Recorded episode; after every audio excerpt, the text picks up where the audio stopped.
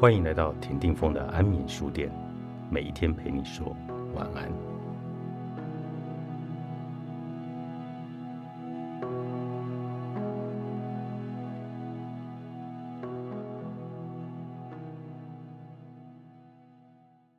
安眠书店牛奶姐为我们带来这本《放过自己，正能量就来了》。忍气吞声能成为让情绪刹车的智慧吗？我们要如何去训练？呃，忍气吞声其实是一个非常值得大家稍微去想一下的四个字。其实，它忍气吞声是你先有气，所以你必须要把这个气忍耐下来，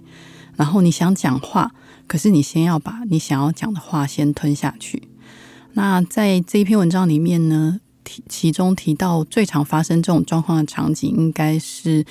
嗯男性的听众朋友比较容易发生，就是在当兵的时候，因为在当兵的时候会有一个非常强烈的训练，叫做服从，也就是说长官对你的所有的要求都是合理的，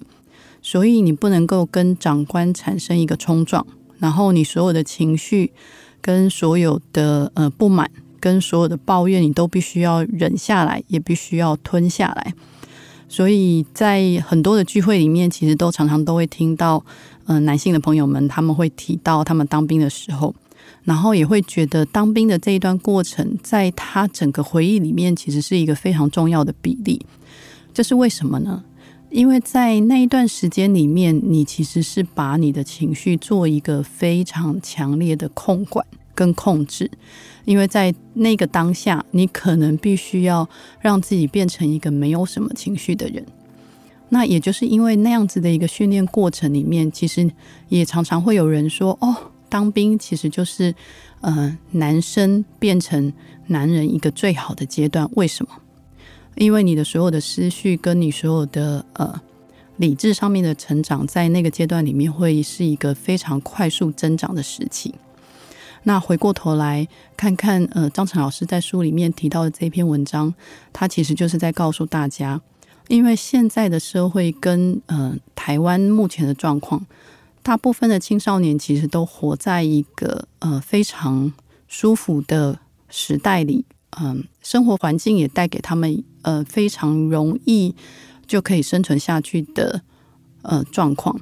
可是，在过去呢，我们必须要为了自己的生活付出非常大的代价。在这个过程当中，因为你知道，你如果要继续有一个生活上的能力。你某一些情绪是需要被控制跟控管的，你必须要透过这一个调整，你才能够继续努力的在你现在的生活当中找到一个你可以继续生存下去的方式。可是目前的年轻人其实是不需要有这样子的状况，他们得来非常容易，在这个过程当中，他们没有办法透过磨练状况训练自己，可以去控制自己的情绪。当在这个状况之下，你没有办法做到忍气吞声的时候，就会产生非常多的负面情绪上面的影响。那这也就容易导致你的人生可能会产生一些负面的状况跟负向的能量。可是，当我们遇到别人情绪的攻击，我们如何能够不被他人的情绪牵动？在嗯，峰哥刚刚问的那个问题里面。不被他人的情绪牵动的状况之下，你可能必须要先练习一件事情：是你能不能控管你自己的情绪。所谓控管你自己的情绪呢，倒不是要你变成一个没有情绪的人，而是当你情绪发生的时候，你能不能够帮你的情绪做一个刹车管理，然后让你可以先停下来，好好想一想。现在这个事情发生的状况跟发生的影响，为什么会让你产生这些负面的情绪跟不舒服的情绪？如果你没有办法先做到自己的情绪控管或者是情绪管理，那很多的冲突跟很多情绪发泄，你至少到目前为止，你不会有一种状况是说，当你过度发泄情绪。然后，或者是用情绪化的方式去处理问题跟事情，而可以得到一个比较好的结果。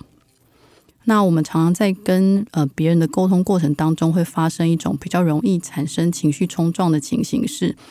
你没有办法认同对方可能现在在表达给你的想法跟意见，你会很想要去改变对方，并且告诉对方对方是错的。那在这种状况之下，你其实应该要先问问自己：如果你没有那个能力让对方从不对变成对，那你是不是应该更有智慧的回到自己的身上？不要因为你没有办法改变别人，而让自己变成也需要被改变的对方。那这个部分其实是透过情绪上面的思索，让你可以找到一个比较正向的能量，然后也放过自己。放过自己，正能量就来了。作者张晨，商周出版。